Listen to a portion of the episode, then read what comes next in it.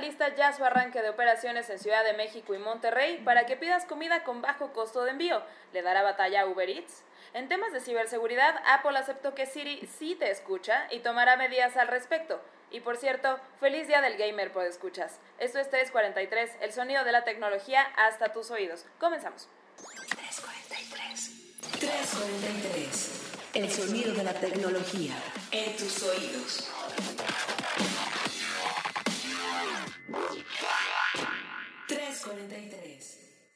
Bienvenidos una vez más, queridos podescuchas, a un episodio más de 343, el sonido de la tecnología hasta tus oídos.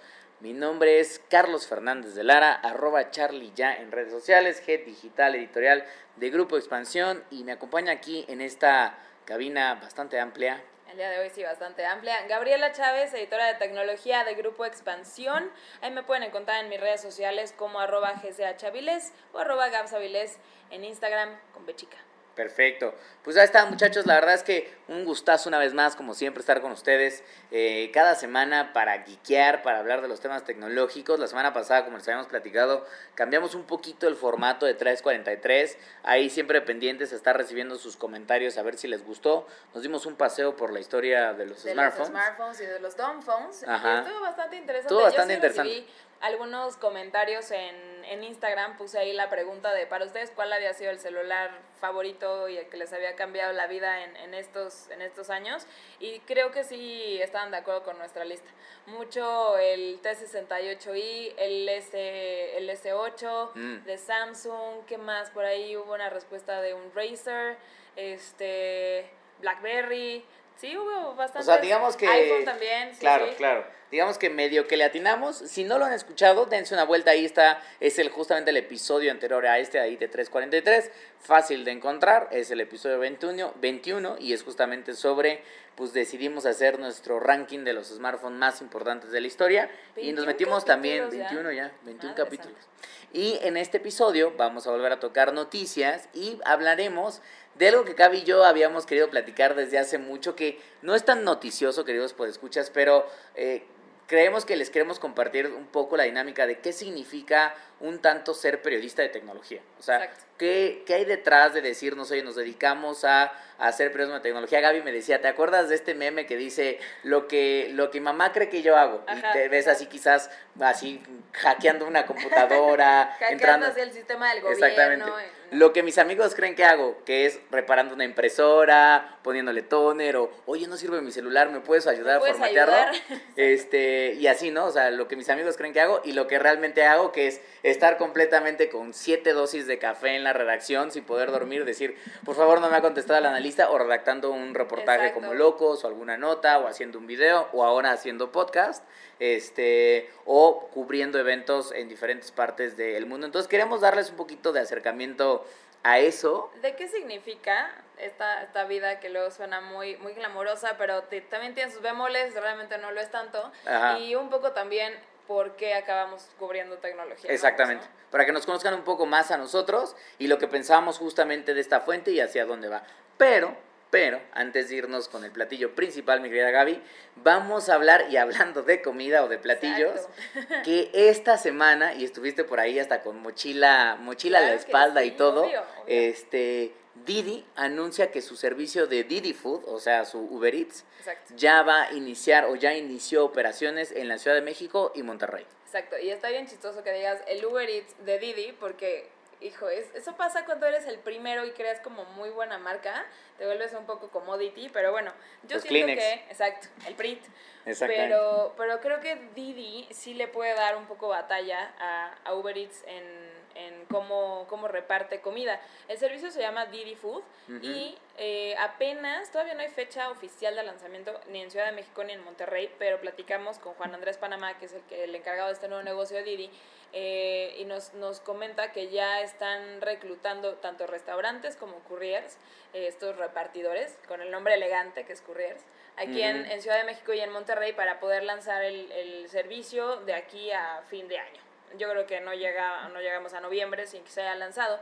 Y el piloto de Didi Food se hizo en Guadalajara, curiosamente porque es un lugar que me contaba este Juan Andrés, que tiene una altísima densidad de restaurantes. Entonces Mm. servía mucho como un, un buen caso de estudio. Un buen hub. Exactamente, para poder pilotear el, el servicio. Se empezó a, a pilotear en abril Ajá. y llegaron a 3.000 restaurantes y 650.000 descargas de la aplicación.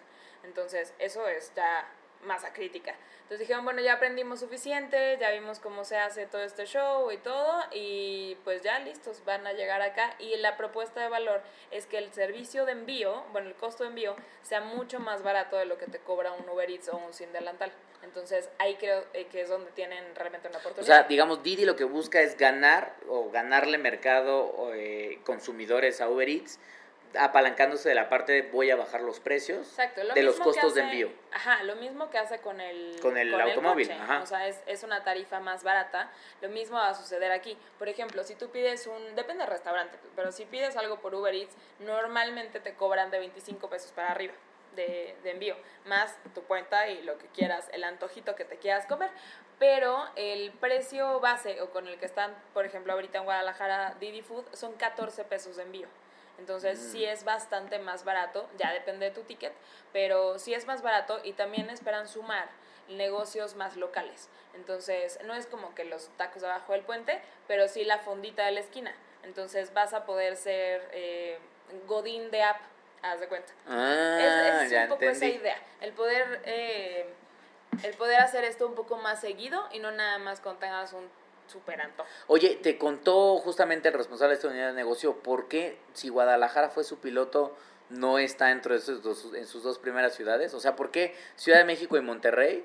Pero ahí, o sea, lo que me decías es, en Guadalajara ya está operando Sí, sí, sí. y ya se quedó de manera Sí, operativa. ya, ya o se sea, ya, digamos Sí, que la primera ciudad en México donde Didi Food ya está operando es Guadalajara. Ajá, y las siguientes dos serían Ciudad de México, México y Monterrey. Monterrey, exacto. Ah, ok, ya entendí. Sí, sí, sí. O sea, Justamente no por el éxito que habían tenido, exactamente. Ya, o sea, empezaron a pilotar ahí desde abril, pero pues ya se van a quedar, se ca- a quedar ahí y estas dos van a ser las, las siguientes dos ciudades. Entonces, Y lo que me imagino es apalancarán o te contaron más o menos del mismo modelo de repartidores en bicicleta, motocicleta, o sea, ahí se están quedando igual. Ahí exactamente igual. Y de hecho me dijo algo muy curioso de las bicis. O sea, en teoría va a ser moto o lo puedes hacer en auto también. Lo puedes hacer en bici si quieres. Pero Didi tiene un algoritmo que te dice a qué zonas es más fácil y más difícil entregar si vas en bici o en auto o en moto. Entonces decía, bueno, si son viajes más largos o la ciudad, por ejemplo Monterrey, que está más difícil eh, transitar en bici, no te da, según el algoritmo, les recomiendan que usen una moto mejor. Claro, Entonces, eso ya depende de, de cada, de cada repartidor. Y me imagino que similar al modelo que tienen con el automóvil, Ajá. un repartidor podría estar suscrito a ambas plataformas, o sea, no están pidiendo exclusividad. No, no, no, no piden exclusividad y también eh, estaba hablando, digo, eso ya vamos a ver cómo se desarrollan las cosas. Este, la verdad, luego cuando los servicios ya tienen un tiempo, pues cambian, ¿verdad? Sus políticas de, de operación. Pero me contaba un poco de cuánto pueden ganar los, los repartidores y me decía que el software que tienen les paga eh, por kilómetro recorrido desde que tú recibes en la app de repartidor el pedido y lo aceptas hasta que pasas por él al restaurante y lo dejas en la puerta del usuario. Entonces no les, no les pagan nada más como por del restaurante a que lo llevan a la puerta de tu casa. Es un recorrido más amplio y son dos pesos por kilómetro recorrido.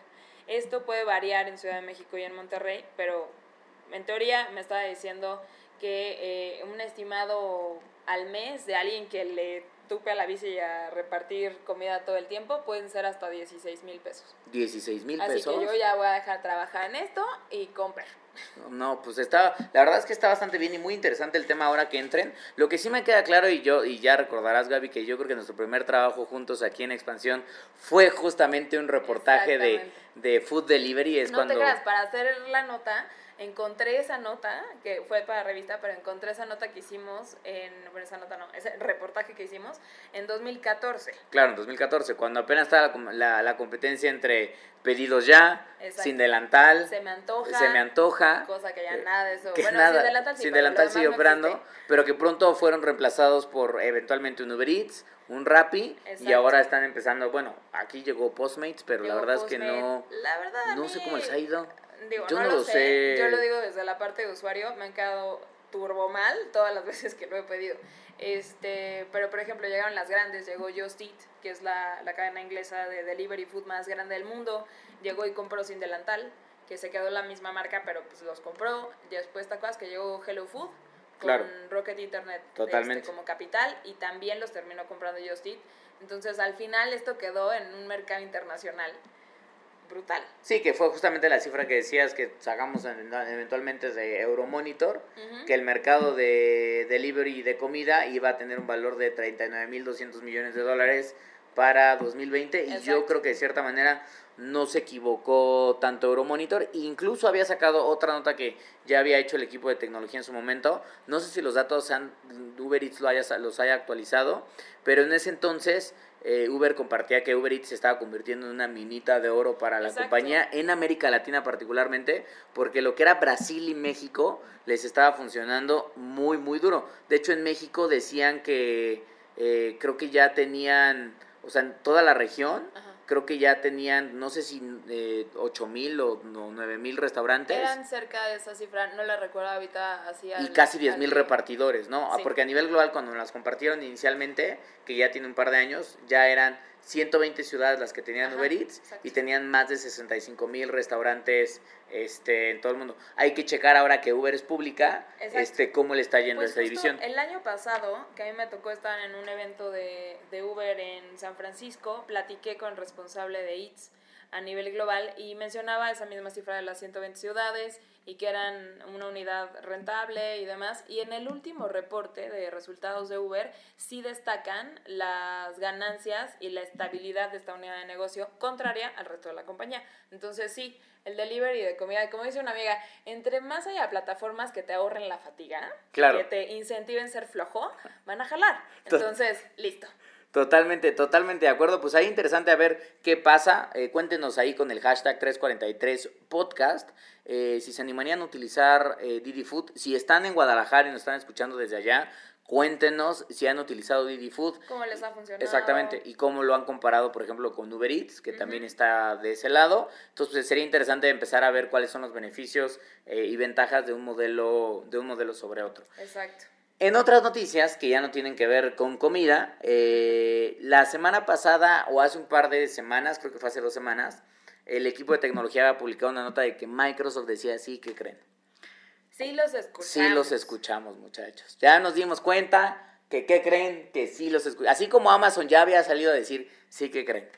Sí los escuchamos con los Alexas, Pero poquito. pero poquito, Pero poquito, no mucho. no pero sí los escuchamos. Entonces se hizo un escándalo. Bueno, Microsoft también dice que va a mejorar sus sistemas y controles de seguridad. Y oh, sorpresa, esta semana sale la manzana mordida y dice, sí que creen.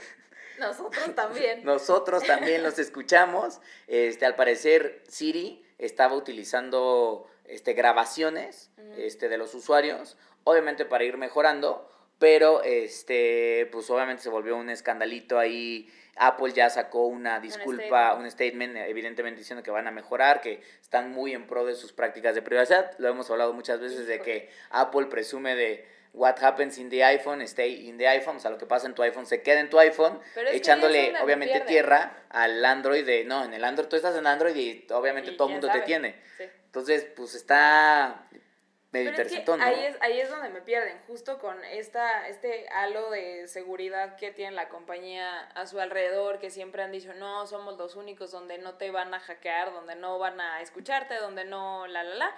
Y resulta que, que era por, por mejorar el servicio. Aunque me digas, solamente empleados o ingenieros de Apple están escuchándote a través de Siri y, y realmente no saben nada de ti, es, es, es como para mejorar el servicio, ya no sé, ya Es no que- sé si te creo. Creo que es ahí donde las plataformas tecnológicas realmente fallan. Y luego lo hemos platicado muchas veces y a mí me lo han preguntado. Yo digo, mira, yo la verdad es que mi ser digital, o sea, yo sé que la gente dice, pero no regales tus datos, no seas tonto. Les digo, mira, yo regalo mis datos porque yo estoy en pro de tener un mejor servicio y porque a mí me gusta experimentar qué van a hacer con mis datos. Si pudieras tener una crítica muy fuerte hacia mi actividad, habrá otras personas que no, que son muy recelosos de sus datos, pero a mí me tienen, o sea, a mí me tienen y me van a seguir teniendo. Lo que creo que pega en estos casos es que justamente lo que Apple decía es, ok, ya, ya cambiamos, a partir de ahora, Siri solo se va a entrenar con computer generated, o sea, con, conversaciones generadas por computadora, no, genera, no, no conversaciones humanas, como venía siendo. Y algunos usuarios pueden hacer el opt-in para decir, yo sí, yo sí quiero, a mí no me importa que Sí, Siri está escuche bien. mis conversaciones en el hogar cuando yo le grito a la Duki de, ¿qué te pasa? ¿Por qué me estás mirando? ¿Quién hizo esto? Y la Duki obviamente no me responde. Exactamente. Este. Eh, a mí no me importa eso, pero habrá otra gente que sí. El opt-in o el opt-out creo que es vital en estos casos, porque si tú como usuario siempre vas a poder decir, no, yo no quiero, fine. Lo que aquí está mal es que vía análisis de seguridad o investigaciones nos topemos con que, oye, ¿qué crees? Que pues hayas hecho opt-in o no, opt-out. pero sí te estaba Exactamente. escuchando. O ni siquiera te di la opción. Te estaba diciendo que era súper privado, pero by the way, no lo eres y entonces venía escuchando tus conversaciones. Sí Y, es ahí donde pierdes la confianza en la plataforma. Ya no me voy a extender más en el tema, pero sí, no. O sea, Facebook, por ejemplo, tienes el aviso de privacidad, se supone que tú dices si quieres o no dar tus datos y lo que sea, y eso pasa con casi todas las tecnológicas, pero uno, no es amigable, dos, es un poquito engañoso, y de todas maneras, yo no creo que ninguna tecnológica no haga ninguna de estas prácticas, y no sé, siento que te ponen la máscara del opt-in y el opt-out nada más como para quedar compliant con las Sí, cosas. para ser compliant, sí. Pero de todas maneras lo hacen. Entonces, ¿por qué dices, claro, yo soy súper seguro, yo de verdad soy súper confiable, dame todas las cosas y no va a pasar nada, o haz lo que quieras y no va a pasar nada? Eh, no creo. Pues mira, aquí incluso hasta venían diciendo que algunos empleados y gente dentro de Apple escuchaban cerca de hasta mil grabaciones por día. O sea, digamos que el volumen estaba, estaba interesante y que Claro. probablemente venía justamente porque se activaban o hacían el trigger de Siri este, en, por accidente. O sea, Claro. tú sabes que a veces Es que desde ahí... es estás en tu casa y de repente dijiste alguna palabra, a mí me pasa de repente que es, estoy platicando, estoy platicando con Valeria y de repente, no sé, se mete Ajá. Google o se mete Siri y dice, no puedo ayudarte con esa solicitud y es como de, No te he pe- entendido". Ajá, ¿Qué? o no te he entendido y es como de, no te he pedido nada, o sea, ¿en qué momento se activó el micrófono? ¿Qué está pasando? Es que sí está creepy. Yo Entonces- sé, o sea, te dan mejores servicios, sí, pero sí está creepy que tengas micrófonos activados. O sea, tu casa está llena de micros. No, no está padre. Pues ese es, eso es un debate bien interesante y creo que, creo que vale la pena meterlo para un, un programa adicional de 343. Compártanos ustedes si tienen asistentes, pero sobre todo compártenos y creo que Gaby y yo en su, en, en su eventual momento hicimos incluso un reportaje de la llegada de los smart speakers, lo que significaba, la industria estaba diciendo que era la siguiente gran ola del cómputo, porque era la primera ola fue la interfaz entre probablemente el teclado y el mouse, o sea, era como interactuábamos con computadoras, con teclados y, ma- y ratones. La siguiente fue la interfaz del, del toque, como lo hacemos hoy con nuestros Con celulares, pantalla, con la pantalla, con gestos de la pantalla. Y la tercera, que era esta, decían que iba a ser la voz, que en el futuro todo lo que íbamos a hacer con las computadoras iba a ser a través de nuestra voz, porque hablarle a una computadora es súper natural, o sea, no hay nada que hacer. A Es una que computadora sí. le pides cualquier cosa y te lo tendría que entregar. En el momento en que dejamos de dar comandos y la computadora entendió naturalmente el language, eh, natural language Reco- recognition, o no me acuerdo cómo se dice exactamente, pero en el momento en que fue arriba del 85%, ya le puedes hablar Claro. y te entiende. Ahora, lo que no pensábamos, y la gente empezó a meter, sí, mete a, mete a Google Home a mi casa, mete a Alexa a mi casa, lo que nunca pensamos fue esta otra parte de, oye, pero es que hay un micrófono de una empresa tercera que controla este asistente digital que pues me está escuchando. Y eso creo que ya no está tan cool. Entonces es ahí donde es bien interesante este debate que creo que da para más de, sí, nos fuimos como gordos en tobogán con la tecnología. Como y- en todo en la vida. Exactamente, con toda la vida, pero ya nos estamos dando cuenta que tiene para el lado de las tecnológicas responsabilidades y para nuestro lado también empezar una vez más, como lo hemos dicho en otros programas, a ser un poco más responsables, decir, si tienen mis datos, ¿para qué los usan? Y pues sí, echarle un poquito más de ganas, tal vez, tal vez a leer o a entender qué es lo que van a hacer con mi información. Exacto, sí, ¿No? total, totalmente. Pero bueno, Pero bueno, vamos al pues, tema, Eh, al último tema. al último tema, rápido. A la efeméride. El, al efeméride del día, justamente, queridos pues escuchas, el día de hoy, eh, que van a estar ustedes escuchando este podcast, este, es uno de mis días favoritos. Yo estoy muy contento porque es el día del gamer. Carlitos. Es el día del gamer, muchachos. Desde hace 11 años, el 29 de agosto, se celebra el Día Internacional del Gamer. Este, aquellos que se divierten jugando videojuegos, sean muy felices. Mañana o hoy espero no estén trabajando, estén jugando videojuegos. Eh, tienen todo mi permiso, no sé si el de sus jefes, pero el nuestro sí lo tienen. Perfecto. Y pues interesante que la industria de gaming también ha estado creciendo bastante en México. Exactamente, somos uno de los mercados un poco, bueno, no un poco, bastante más rentables de, de la región, ya figuramos a nivel global también. Y en México se presume por ahí con, con cifras de, de, consultoras que hay alrededor de 70 millones de videojugadores que no es nada despreciable. Pero nada o sea, no competimos todavía a lo mejor con un Estados Unidos y demás con un Brasil que también tiene una industria bastante grande pero aquí se gasta mucho se gasta en juegos se gasta en consolas se gasta en suscripciones y también desde unos años para acá yo también recuerdo haber escuchado varias historias que se empieza a producir también claro entonces, eso está bastante padre. Sí, yo creo que lo que le hace falta a esta industria, como para cerrar rápido el tema, y ojalá pronto podamos hacer un programa justamente eso con algunos invitados, es a la industria del gaming mexicano lo que le hace falta es hacerse realmente como que se piense como negocio, sí. no como ideas interesantes o un chavito tratando de sacar adelante su, su juego o un estudio pequeño, sino que realmente entren inversionistas, fondos de inversión, entre capital, que diga, a ver tú chavito, traes este de juego, qué padre está tu juego, pero uno, ¿cuál es tu modelo de negocio? Dos, ¿qué tanto te va a costar el desarrollo? Tres, ¿cuál va a ser el retorno de inversión sobre este juego? Ya lo Exacto. pensaste, ¿cuál es el mercado? Como cualquier otra startup, porque sí, hasta totalmente. que no madura, no va a empezar a explotar.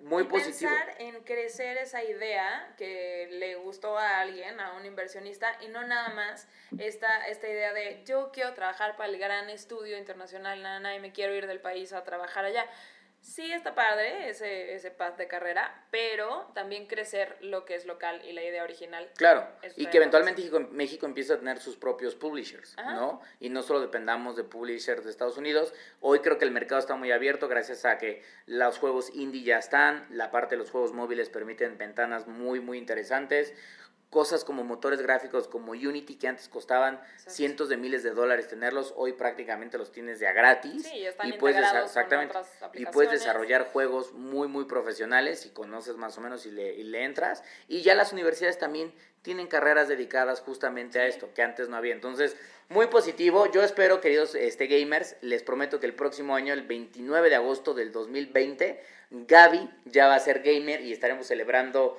ambos ese día. Este... Me estás poniendo en esa promesa desde que iba a probar no sé qué juego y no sé qué. Híjole, no sé, pues escucha si se va a lograr. Yo voy a hacer todo lo posible. Voy a intentar a ver convencerla. Ahora sí me convencen. Nada más con este juego. El 25 de septiembre sale para dispositivos iOS y Android de forma gra gratuita, este, con compras dentro del app Mario Kart Tour, por si se quieren animar a ser, las retitas. Puede ser, puede ser. Es un juego que logré convencer a. Gaby que sí jugara. Ya va a llegar, anótense 25 de diciembre, perdón, de septiembre. Se pueden suscribir de una vez como en adelantado para recibir notificaciones. De nuevo, el juego será gratuito y te venderán algunos perks dentro del juego. Pero pues valía la pena mencionarlo también, dado que es el día del gamer. Y ahora sí, Gaby, con esto dicho y con estas tres notitas, este, podemos entrar de llenísimo Al tema central, el plato fuerte. Y yo lo primero que te preguntaría, querida Gaby, es, para que le cuentes a la, a- a la gente que nos escucha, ¿cómo Gaby Chávez llegó a convertirse en reportera de tecnología? Dios. Bueno, pues para empezar, no fue mi primera opción. Yo, y creo que te pasó lo mismo a ti, eh, que no, no, no fue el primer landing de, de todo esto. Pero yo empecé a estudiar, bueno, empecé a estudiar comunicación, me especialicé en periodismo y demás, pero yo siempre quise y a la fecha eh, lo, lo sostengo, los temas que más me llaman la atención y que más me gustan es la política internacional, la economía, los negocios. Entonces, finalmente, ahorita estoy un poco metida entre negocios y tecnología, pero, pero no siempre fue así. Yo empecé cubriendo negocios en general, este, y después eh, organismos internacionales, cubría el BID y la OCDE y este, la OEA y ese tipo de cosas, y, y me encantaba, de verdad. Pero me sucedió que de verdad por ser la más chiquita de la redacción y porque, ay, tu hijita que tienes 20, yo creo que sí le entiendes esto del teléfono o a esto del hackeo este que están diciendo que nos va a robar los datos a todos, Ármate una nota. ármate una notita, yo ya trabajaba en Excelsior, se va el reportero que cubría tecnología, yo entro cubriendo organismos internacionales y me empiezan a, a A dar un poco de las, ajá, de las dos fuentes. Entonces, estábamos en plena post-crisis de 2008, entonces llevar organismos también era un rollo y empezaron a necesitar también alguien más senior, yo estaba empezando en ese momento y me empezaron a meter más a cosas de tecnología hasta que me fui clavando, me fui clavando y me quedé eh, con esa fuente y me acuerdo de que una de las cosas que más me gustaba, creo que eso no ha cambiado, que los gadgets son lo que menos, la verdad, me gusta de todo esto, pero el rollo de ciberseguridad, o Claro. sea, estaba los hackeos de Stuxnet en ese, en ese momento, se empezaba mucho a hablar de privacidad de datos, de la ley de protección de datos personales, de agendas digitales, como algo muy grande, o sea, como algo, algo de política, algo mezclado con sociedad, con impacto económico. Y de ahí dije, eh, mira, esto es más que celulares, está muy interesante. Más que, más que el gadget, el gadget bondadoso que, que te toca probar. Que también está padre. Y No, tiene, tiene, su chiste. tiene su chiste y, entenderlo tiene su valor. Claro. Pero sí, a mí, a mí me, me gusta más ese lado y por eso, por esas casualidades de la edad, en ese momento, este, caí en la fuente de tecnología. ¿Tú? Pues la verdad es que hay coincidencias, o sea, yo empecé cubriendo ciudad hace ya muchos años en un diario mexicano, Milenio. Me di cuenta que no era lo mío, no me gustaba, a mí Perseguir no me gustaba políticos, ¿no? perseguir políticos con una grabadora. Este, yo sé que hay gente, colegas que, que les fascina y lo aman y los respeto muchísimo por hacer eso. Yo no era de esos, de esos periodistas. Y la verdad es que duré poco en Milenio como auxiliar de redacción ahí en, en haciendo primera porque era una chamba muy muy pesada. Y en mi universidad había una vacante de pues te interesa trabajar, no sé qué, apliqué, nadie me había pelado en el primer intento y después me llamaron y me dijeron, oye, pues tenemos una posición como de becario para venir a trabajar en una revista que hacemos. Y yo dije, bueno, pues ¿qué revista es? No, pues PC World. Es una revista PC World México que ya no existe desafortunadamente, pero una revista que formaba parte de IDG Internacional que hacía un montón de revistas que todas se llamaban bien ingenioso el nombre World, era Computer World, era PC World, era Mac World, este, entonces, pero eran todas muy enfocadas hacia el mundo de la tecnología. Sí. Entonces me meten a la licencia que tienen en México, entro de becario, me dicen, oye, ¿sabes de tecnología? Y les dije, pues, sé lo básico, o sea, me gustan, siempre me gustó mucho los videojuegos, siempre me gustó un poco la tecnología, no era un clavado geek, pero me empecé a meter y ahí me pasó algo bien curioso. PC World era una revista que era muy enfocada como al usuario final, el que arma computadoras, quizás los cafés internet desde entonces, este, la gente que estaba levantando las primeras páginas y los galleteros, o sea, reviews de, de cámaras, de memorias, de mouse, de todo eso. Sí, sí, sí. Pero esta empresa tenía otra revista, que en ese entonces se llamaba InfoWorld, que esa revista era 100% enfocada al, a los directores de sistemas, o sea, los cuates que se dedican a implementar todas las soluciones tecnológicas dentro de las empresas, el famoso CIO o el Chief Information Officer, este, o el director de sistemas, si lo queremos ver aquí, este, el- la revista era enfocada para ellos. Entonces ahí hablábamos de los inicios de la virtualización, de bases de datos, de, de la nueva versión de Oracle Database G, La de, diversión máxima y exactamente, absoluta. de ERPs, de ERPs, CRM. y yo la verdad, CRM, CRM todavía ni empezaban, pero iban a empezar a ver. La nube ni se diga, todavía no estaba realmente como estaba en el boom, a pesar de que ya existía. Este, y lo que me pasó es que yo me di cuenta que dije, ah, pues pensé que lo iba a odiar. Ajá. Recuerdo que mi primer evento de esa fuente, o sea, de ese lado fue con Citrix.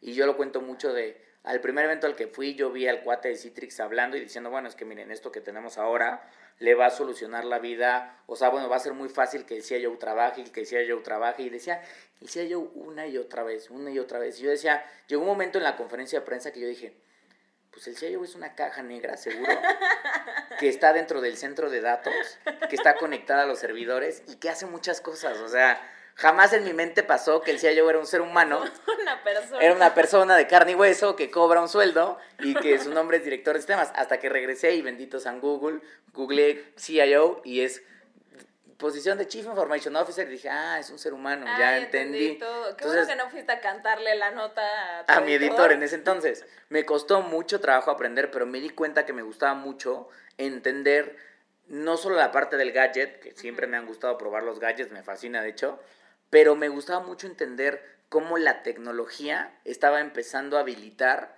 este, nuevos servicios dentro de los negocios, o sea, cómo la tecnología estaba empezando a crear modelos operativos dentro de las empresas que era, o sea, tú lo veías como usuario, lo ves al final tal vez como una coca nueva, pero detrás de eso, ese, ese delivery de la coca ya tenía un montón de plataformas tecnológicas y eso me empezaba a fascinar. Es que es fascinante, la verdad, o sea, ya que te metes en esto, en el negocio, ver qué habilita qué cosa y que pueden, o sea, de cara al, usuario, al consumidor, tú como cualquier mortal, puedes no darte cuenta de todo lo que sucede detrás. Claro. Y es, es invisible, pero es la máquina que hace que todo funcione, que genere dinero, negocios y demás. Y luego también cómo nos impacta económica y socialmente, cómo, cómo nos hace ver las cosas distinto, cómo ha cambiado la manera en que trabajamos y que vivimos sí es un mundo bastante fascinante. Y que creo parte de la cosa de por qué queríamos hacer este programa para ustedes, además de platicar, luego Gaby y yo sacar nuestras, nuestras penas y alegrías y nuestras memorias,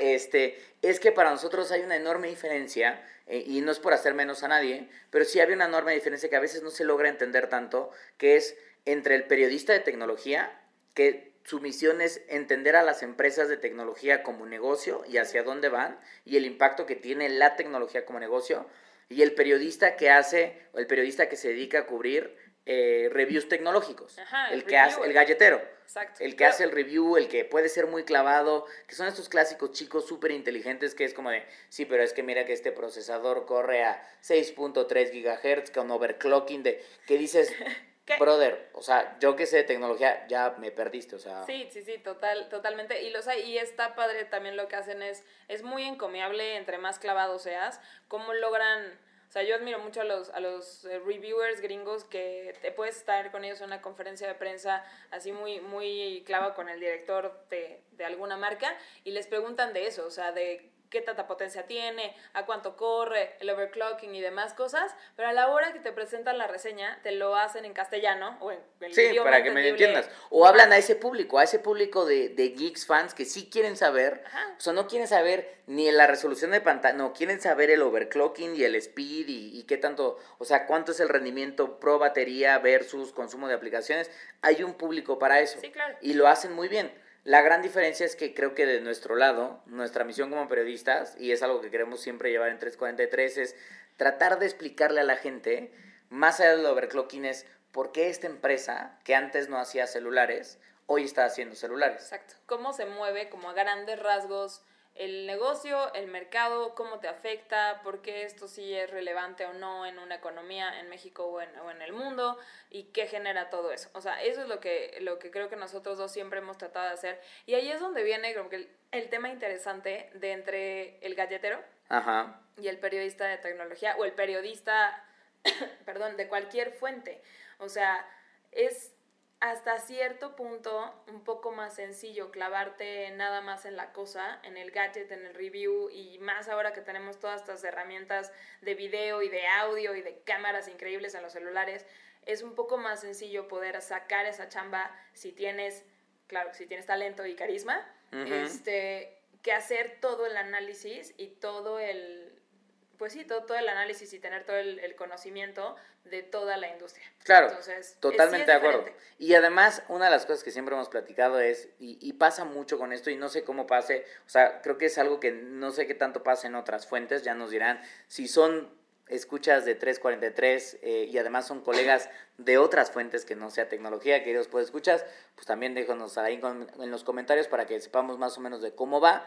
Pero lo que pasa mucho en esta fuente, y lo hemos platicado, es que cuando empiezas a entrar a cubrir tecnología en diferentes medios de comunicación, sobre todo aquellos que no son medios 100% enfocados a electrónica de consumo, o sea, medios que sí tienen que hacer noticias de negocio o tratando de, discernir un poco o dar un poco de entendimiento de qué está pasando en esta industria. O sea, más allá de lanzan un nuevo celular, trae X número de cámaras y aquí está el review, o lanzan esto, esto, esto y esto, y review tras review, sino tratar de decir, oye, Facebook ahora movió esto, esto significa que va a tener que manejar los datos de otra manera, o a Facebook le encontraron un hackeo, etcétera, etcétera. Lo que pasa en esta fuente es que, y lo hemos platicado Gaby, Gaby y yo muchas veces, es que es una fuente muy interesante para cubrir, porque te permite estar, yo creo que es algo que es lo que apasiona, te permite estar en la orillita de lo que viene, o sea, tú como persona estás en la orillita, o sea, Gaby y yo, no, o sea, no es no es por mentir, pero Gaby y yo hemos estado en los inicios del Machine Learning y era así como de, pero ¿cómo? o sea, ¿qué es esto? Se va a poder hacer? ¿Esto se va a poder hacer? No, pero espérate, o de la realidad virtual o de la realidad aumentada. y de ves las primeras cosas de los wearables. De cierto tipo de cámaras, sí, totalmente. Entonces, vivir en ese edge es un poco una locura, porque sí, en efecto, vives un par de años adelantados de que la gente te diga, pero ¿qué hablas? Nadie va a querer tener un reloj en su muñeca o una madre que les esté midiendo. No, tú estás loco. ¿Para qué vas a Corte querer A. tener una máquina en tu casa que te hable? No sé qué. Exactamente, corte. A 2019-2020, yo creo que varias personas que conocen ustedes o tienen una Smart Band para traquear sus pasos, o tienen un Apple Watch, o tienen un Samsung Gear, o tienen Ajá. algún smartwatch. O sea, no me digan que no. Este, pero bueno, cuando nosotros lo soltamos, pues la gente no creía. Entonces, por un lado te deja ver eso. Pero también por el otro lado, como es una fuente muy embelezadora. Te puede, o sea, el periodista creo que puede perder muy rápido el piso. Porque es una fuente que te llena de, te presto el producto para que lo pruebes. Tú antes que nadie. O Tú sea, antes vas a que nadie. jugar con el O futuro. sea, you number one juegas con el futuro un par de días antes, ¿no? Te lo doy a ti, a ti Gaby, a ti Carlos, a ti fulanito de tal. Y la otra es una fuente que, pues desafortunadamente, si viviéramos en Estados Unidos podríamos contar otra situación, Ujú. pero como vivimos en México y los, los colegas de América Latina podrían también confirmarlo, es una fuente que para estar justamente en el edge de la innovación, tienes que ir a donde está ese edge de Tienes innovación. que ir a perseguir la nota tal cual. Yo creo que es una Y de tienes las que viajar. fuentes más que se mueven más. Porque Claro. justo tienes que viajar. Tienes que viajar y tienes que viajar mucho. Y esos viajes, la mayoría de los viajes, la gran realidad es que los medios propiamente no los pueden costear. O Sería costearán un par de ellos. Sería Muy imposible. poco, muy o sea, poco costeable. el New York Times, hijos. Nada Sí, más. exacto. No, o medios muy, muy grandes.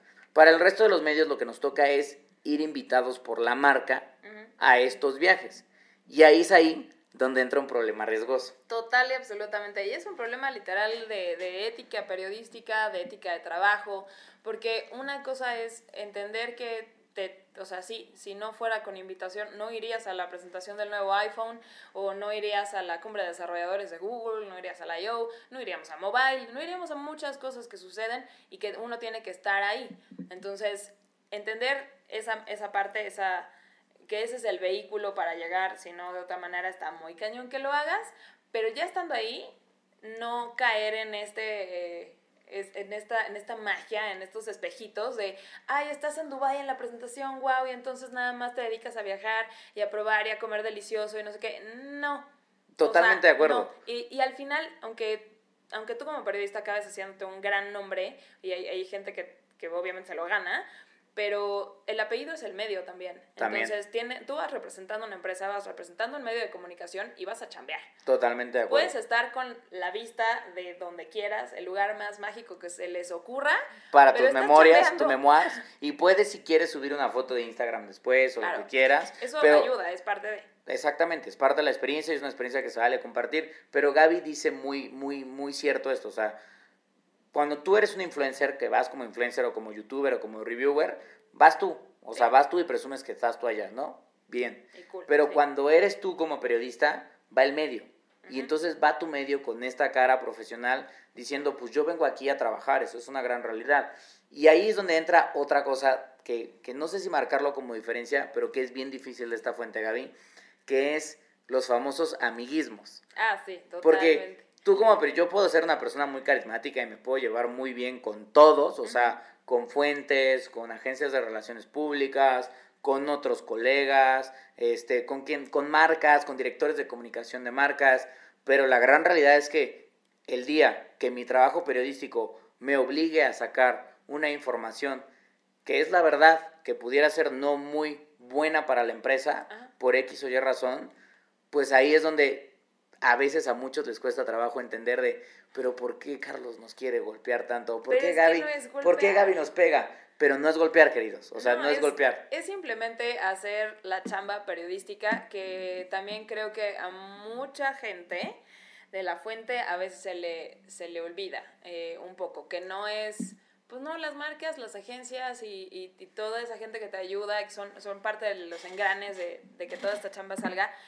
son tus compañeros de trabajo, pero no son tus compas. Claro. Entonces tú vas a perseguir la historia y hay que contrastar la historia y saldrá lo que es nota.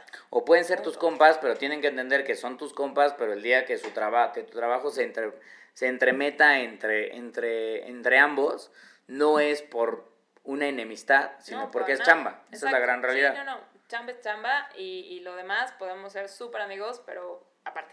Que a veces cuesta trabajo, Gaby. Si yo te soy súper sincero en experiencias propias, cuando me ha tocado ir a viajes, pues uno va y busca la nota, ¿no? Sí. O sea, Aparte a ti a mí nos enseñaron que no podías decir, ay, ¿qué crees? No, no hay nota. Ah, No, bueno, sí. O sea, sacas la nota prohibidísimo, de las hijos. piedras. Pero, pero no había manera de que yo le dijera a mis editores en ese entonces de, ¿qué crees? ¿Me fui de viaje? No hubo nota. No estuvo, no, no, no estuvo nada chido. No, porque yo ya no, ya no volví a escribir para ese medio, queridos. O sea, ya se acaba. Y hoy creo que no sucede tanto eso. Pero lo otro que también no sucede es que cuando vas al viaje o vas a la conferencia de prensa o vas a la entrevista, pues tú vas a buscar la nota y la vas a complementar con otros lados. Y a veces pudiera ser no lo que espera la empresa, pero pues es lo que encontraste tú como historia con los datos Exacto. y es lo que necesariamente tú estás tratando de, de Y reportar. obviamente cualquier marca, no nada más de tecnología, cualquier empresario, político, gobierno, cualquier fuente trae un discurso, trae una agenda y te va a dar un boletín con lo que ellos creen que es importante y lo que quieren que se que diga tú comuniques, como exactamente. Eh, es tu chamba como buen reportero sacar esa carnita, contrastarla, hablarle al analista, ver los datos, clavarte en el estado de resultados financieros, ver por dónde, si sí es eso, pues, pues es la nota, ¿no? Si lanza- el lanzamiento de Doble algo, pues, confirmar, exactamente. Exacto, vas y lo contrastas. Pero ¿qué tal que había otro angulito por ahí más interesante? Claro. Es tu chamba sacarlo. No, o rectificarlo en su momento, que también, yo recuerdo, digo, no para quemar directamente, pero yo me acuerdo una vez que hicimos un reportaje de un operador telefónico Ah, que nos había dado, nos dio acceso a todo, o sea, nos Sí. puso literalmente desde el director general hasta, te juro que no nos puso al director de, de servicios de mantenimiento, Porque pues porque ya- ya, era ya no demasiado, cabía, pero fue el director, de fin- el director general, el de finanzas, el de marketing, el de operaciones, este, el de innovación, el de tecnología, todos estaban, eh, yo estaba en una sala con otro colega y había 12 pelados de la empresa. Desde el director general, todo el mundo nos, mirándonos y hablándonos. Total que nos dieron la entrevista, hicimos nuestras preguntas que teníamos que ir haciendo, las difíciles, las fáciles, todo. Salieron, hicimos nuestro trabajo, hicimos nuestro reportaje, salió la información y yo recibo una llamada muy curiosa después de que sale la revista en donde me marca un- una colega de agencia y me dice, hola Carlos, es que estamos muy consternados por la portada. Me encanta la palabra consternado. Y yo dije, ah, bueno, pues ¿qué pasó? O sea, yo también estoy preocupado, ahora qué, qué pasó, el ¿no? nombre O sea, del ejecutivo un- mal. Un nombre mal, un dato mal, ¿qué pasó? Me dice, no, es que, pues, este, o sea, yo les dije, ¿hay algún dato mal? ¿Hay un error? Me dice, no, no, no, toda la información es, este, correcta, no hay ningún dato malo, todo es perfecto. Entonces dije, ¿entonces cuál es? Ajá. Pues es que estamos consternados porque no era la portada que esperábamos. Ah, Entonces yo dije, espérate, vaya. espérate. O sea, ¿cómo que no era la pues, pues, ¿qué esperaban? No, es que nosotros esperábamos que como te dimos acceso a todo, pues ibas a hablar bien de la empresa. Entonces yo dije, ah, no. pues no. O sea, no. Así no es la cosa. O sea, eso es otra cosa de eso no es periodismo. Eso se llama branded content, Exacto. pero no es periodismo. Y la verdad es que es donde pasa, porque siento que a veces en este universo vuelvo a lo mismo, o sea, cuando tienes una muy buena relación, a veces se puede llegar a perder ese piso de decir, pues me llevo bien, me llevo súper bien con Gaby, pues casi casi yo le voy a poder decir un poquito por dónde va la nota. Claro. Entonces creo que ahí es un poco, un tanto, un tanto riesgoso. Me imagino que tú tendrás anécdotas similares a esas. Pero no solo para hablar de esas, también me gustaría preguntarte em, cuáles han sido tus top momentos journalistic de tecnología. Me voy a tener que meter así tantito al archivo de, de- Porque luego va a sonar medio chistoso, pero nos pasan tantas, tantas cosas y si estamos leyendo y yendo a eventos y esto y al otro y al otro viaje y no sé quién, que sí de repente dices, ¿qué? ¿A qué hora hice eso? O sea, ya cuando lo ves publicado es como, ¿en serio? ¿Cuándo escribí ¿Cuándo eso? pasó? ¿Cuándo sé pasó? Entonces, este, luego abruma todo esto. Luego cuando ustedes ven la- las cosas publicadas o, ay, me fui a tal lado, no sé qué, es, ay, wow, qué padre, disfruta mucho. Uno procura dormir en los aviones. Exactamente. Este... O sea, te toca disfrutar, pero también No, es como de, ay, bueno, pues sí, pero ya estoy de- del tingo al tango. Pero es, es muy divertido. Yo creo que de mis top coberturas como momento, como momento histórico, si quieres ponerlo así, o, o tecnológico, eh, me, me tocó estar, eh, trabajaba en, en el periódico, trabajaba en Excelsior en ese entonces, cuando la muerte de Steve Jobs. Mm. Y me tocó, o sea, ya, o sea, también para que se muera en la noche. Uno Claro. ya había cerrado todo, ya estaba de salida, y de repente así de, no, no, no, regresense para acá, la Associated Press acaba de confirmar esto, listo, y en un momento, en unas horas, se tuvo que sacar información, contexto, analistas, números, diseño y un spread, la verdad, a doble página, quedó muy bonito, pero me tocó estar en, en esa vez. Mm, recuerdo con muchísimo cariño, la verdad, aunque fue una, una, una cosa titánica de hacer, mi primer CES, Que fui sola y de Ah. ahí me fui al auto show y casi me muero, yo no sé cómo hice eso. Este, todo el desastre de, de, mm, de Uber cuando llegó a México y, y fue los protestos de los taxistas, Taxistas y todo eso. estar con los taxistas y las marchas y todo eso también me tocó y, y eso estuvo muy, muy padre. Llevo cuatro.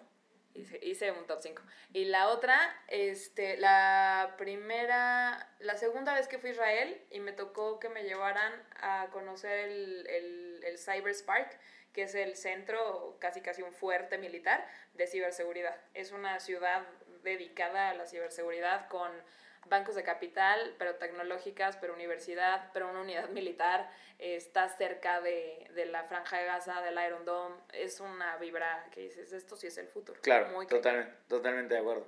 Y Pues, muy, muy Y de entrevistas, así, tu top 3 de entrevistas. Mi top 3, justo he apuntado 3 para este, esta cosa.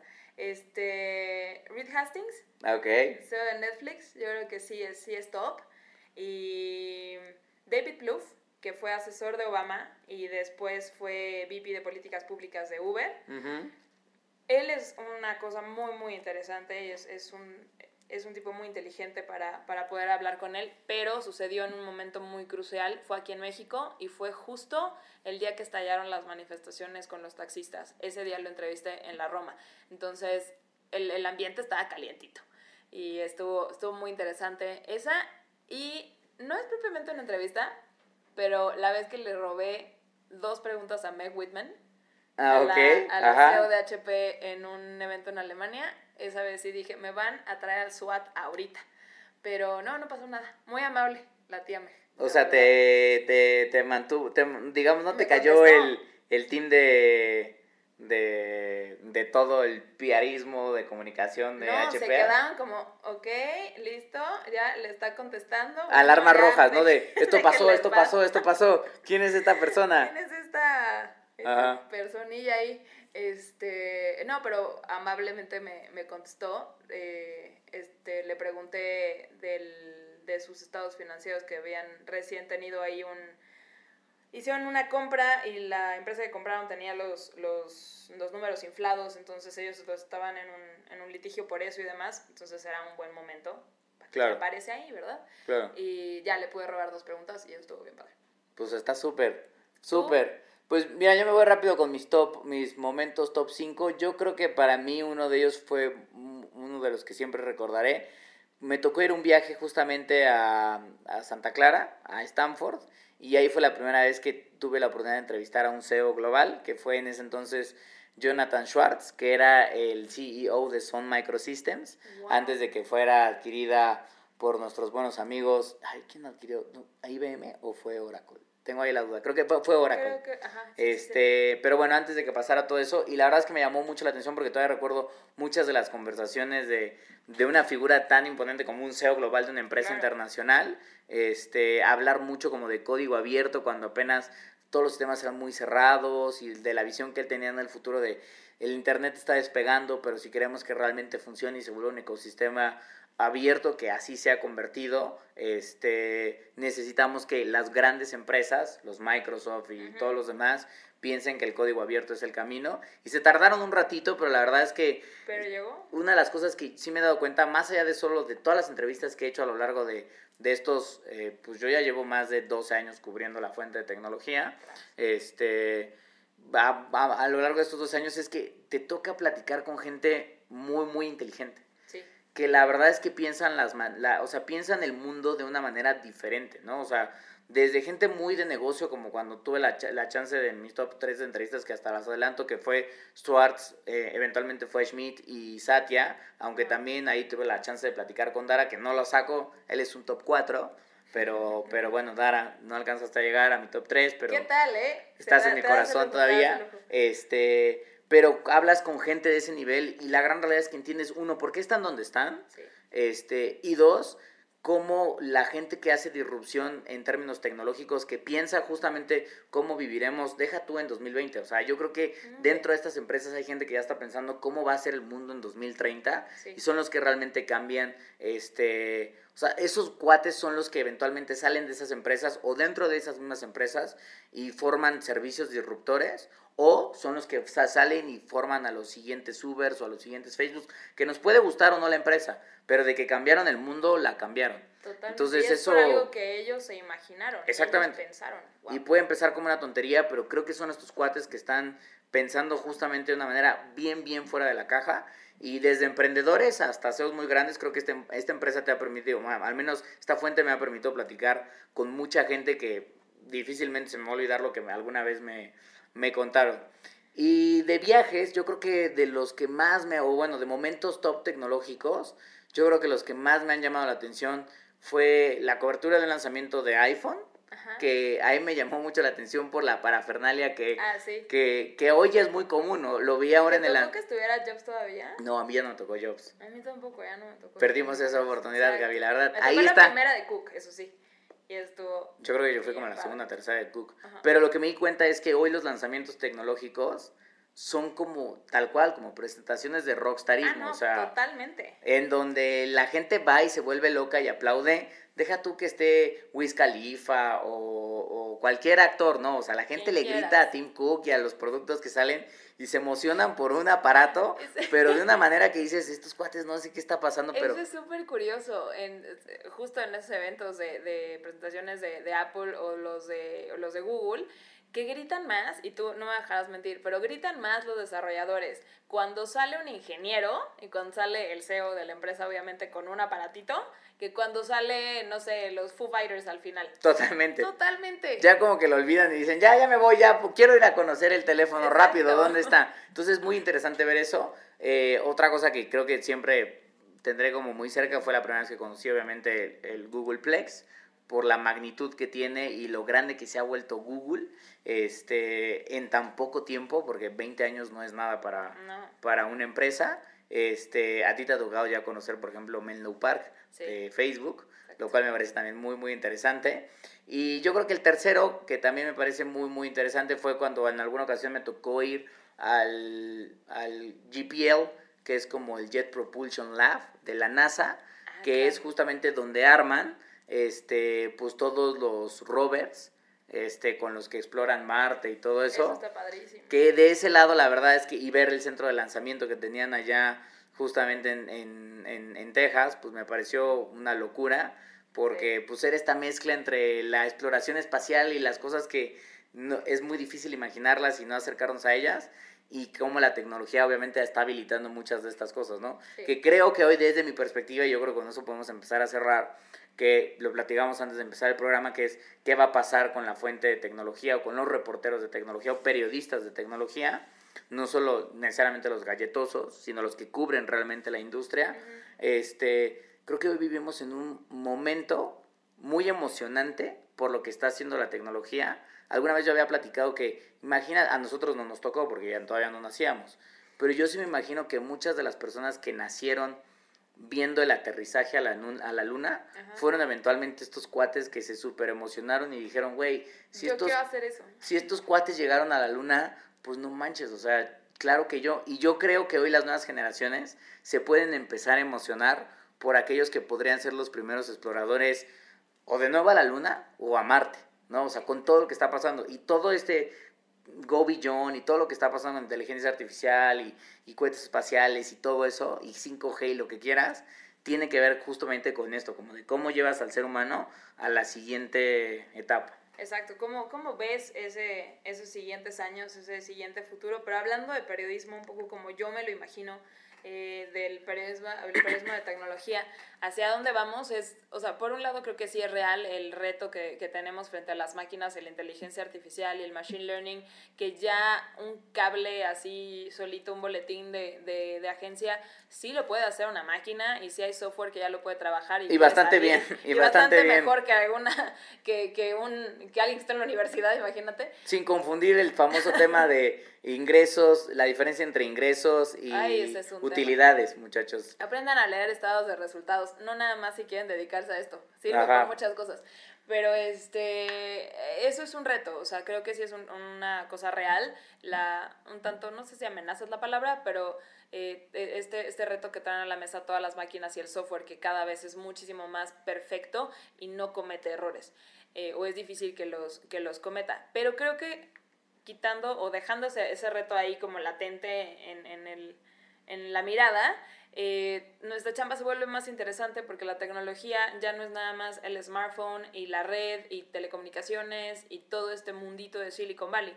Ya tecnología es todo. Es Totalmente. aplicado a lo que quieras. Entonces, eso creo que nos abre, si le sabe o no buscar, y, y seguir siendo muy, muy ético, muy riguroso con la información, seguir contrastando fuentes, números y todo lo que se pueda, historias, sacar también ese lado humano, te puedes ir a ver la parte tecnológica o el impacto tecnológico de cualquier industria. Claro. Y eso abre todas las otras oportunidades que quieras. Sí, que eventualmente abre este, este debate en donde eventualmente tal vez la, la tecnología permea tanto que nosotros como reporteros eventualmente tendríamos que especializarnos en una fuente vieja, o sea, y lo digo vieja porque pues así están medio, eh, están estigmatizadas, pero bueno, así es, pero pongamos el ejemplo que Dios pues escuchas que es, bueno, dado que tecnología hoy está en todo, el reportero de tecnología podría dejar de existir y lo que necesitaríamos es que todos los reporteros, sin, depo- sin importar si cubren la fuente de salud, la fuente de ciencia, la fuente de automotriz, o se cubren el sector de consumo, o el de logística, o incluso gobierno, por ejemplo. Gobierno, banca. banca, lo que eh, fuera, Lo que quieras. tendrían que saber de tecnología, o sea, Exacto. tendrían que entender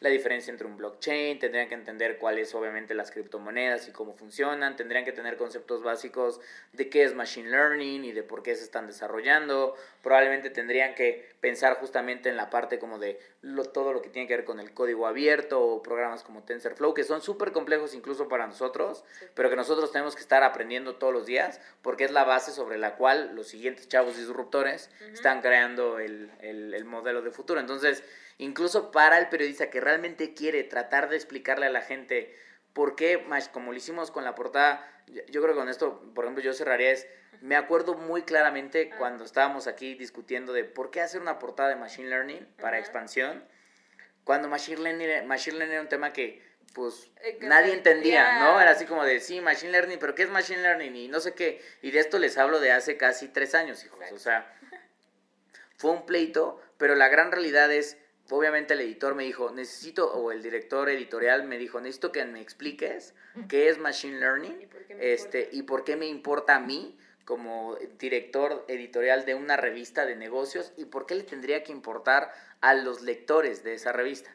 Y el argumento que pusimos en ese momento es de, uno, porque todo lo que suceda a partir de hoy hacia adelante con los negocios tiene que tener un componente de aprendizaje de máquina, Sí porque es, exactamente, porque es el inicio, realmente Machine Learning en ese entonces era el inicio real y tangible de la cuarta revolución, de la revolución en donde las máquinas toman un papel súper importante para empezar, valga la redundancia, pues, si quieren pensar de manera muy, muy automatizada y tonta, pero comenzar a pensar algo que antes no sucedía Exacto. y evidentemente eso iba a cambiar el mundo para siempre. Y tres años después, hoy por hoy, aunque no lo veamos en- en- de manera tan tangible todos los días, está ahí y está en todos lados. Y está en apps tan sencillas como la que usas para decirte por dónde hay tráfico o no.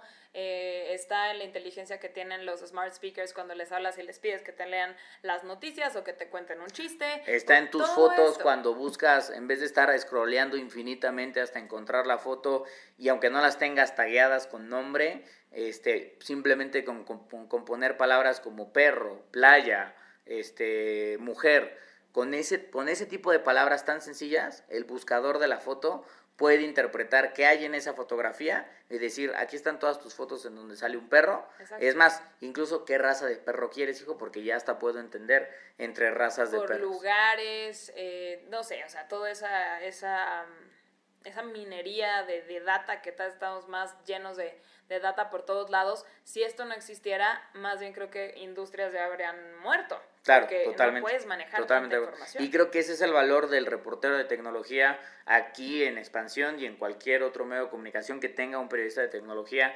es decirle a la gente por qué lo que hoy parece una locura de ciencia ficción, de una tontería de un par de ingenieros, puede ser que el día de mañana se convierta en la manera en la que vamos a vivir y qué implicaciones tiene para bien y para mal. Sí, Porque totalmente. Machine Learning hoy tiene un montón de debates que seguiremos discutiendo durante los siguientes años. Exactamente.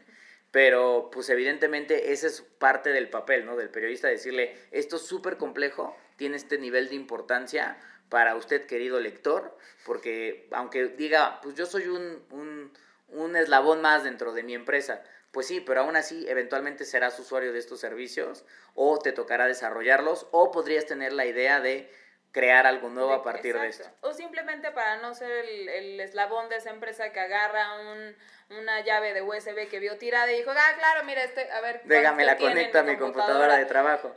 Claro. Simplemente para eso. Totalmente de acuerdo. Pues ahí está, queridos, pues escuchas. La verdad es que, como bien decía Gaby y yo, pues, este, este programa podría durar tres horas. Tres horas. Cuéntenos con el hashtag 343podcast. Este, ¿qué, le pareció, nos- ¿Qué les pareció nuestras anécdotas del Memory Line del pasado? Cuéntenos qué opinan, compártanos también acerca de su mundo laboral, qué es lo que pasa y cómo lo ven. Y si les gustó este y quieren que sigamos, obviamente, dando un poco behind the scenes, porque siempre estamos tratando de explicarles la noticia, pero que les contemos un poquito más de qué hacemos en los viajes o cómo vivimos nuestro lado más personal de coberturas internacionales, de entrevistas Exacto. que Gaby ¿Cómo llega a hacer. algún tipo de, no sé, cómo es conocer a tal CEO o ahorita que hablamos de los eventos de Apple, los dos hemos estado en eventos de Apple, todo estado en Google, en Google I.O.S., en, en ese tipo de conferencias de desarrolladores, de ingenieros, no sé si quieran saber también un poco más de eso. Estamos entre Carlos y yo rebotando muchos temas que creemos que les pueden interesar, pues escuchas, pero ustedes también propónganos, sugiéranos y vemos qué más hacemos. Pues ya está, ya está, queridos pues escuchas, nos escuchamos la próxima semana con otro tema de tecnología, con un poquito más de análisis de las noticias de tecnología. Y bueno, Gaby, pues ahora sí, te va a tocar, ya nos estarás contando, pero te nos vas a descansar tantito. Sí, sí, sí, sí. sí. Te nos vas a descansar un descanso bien merecido.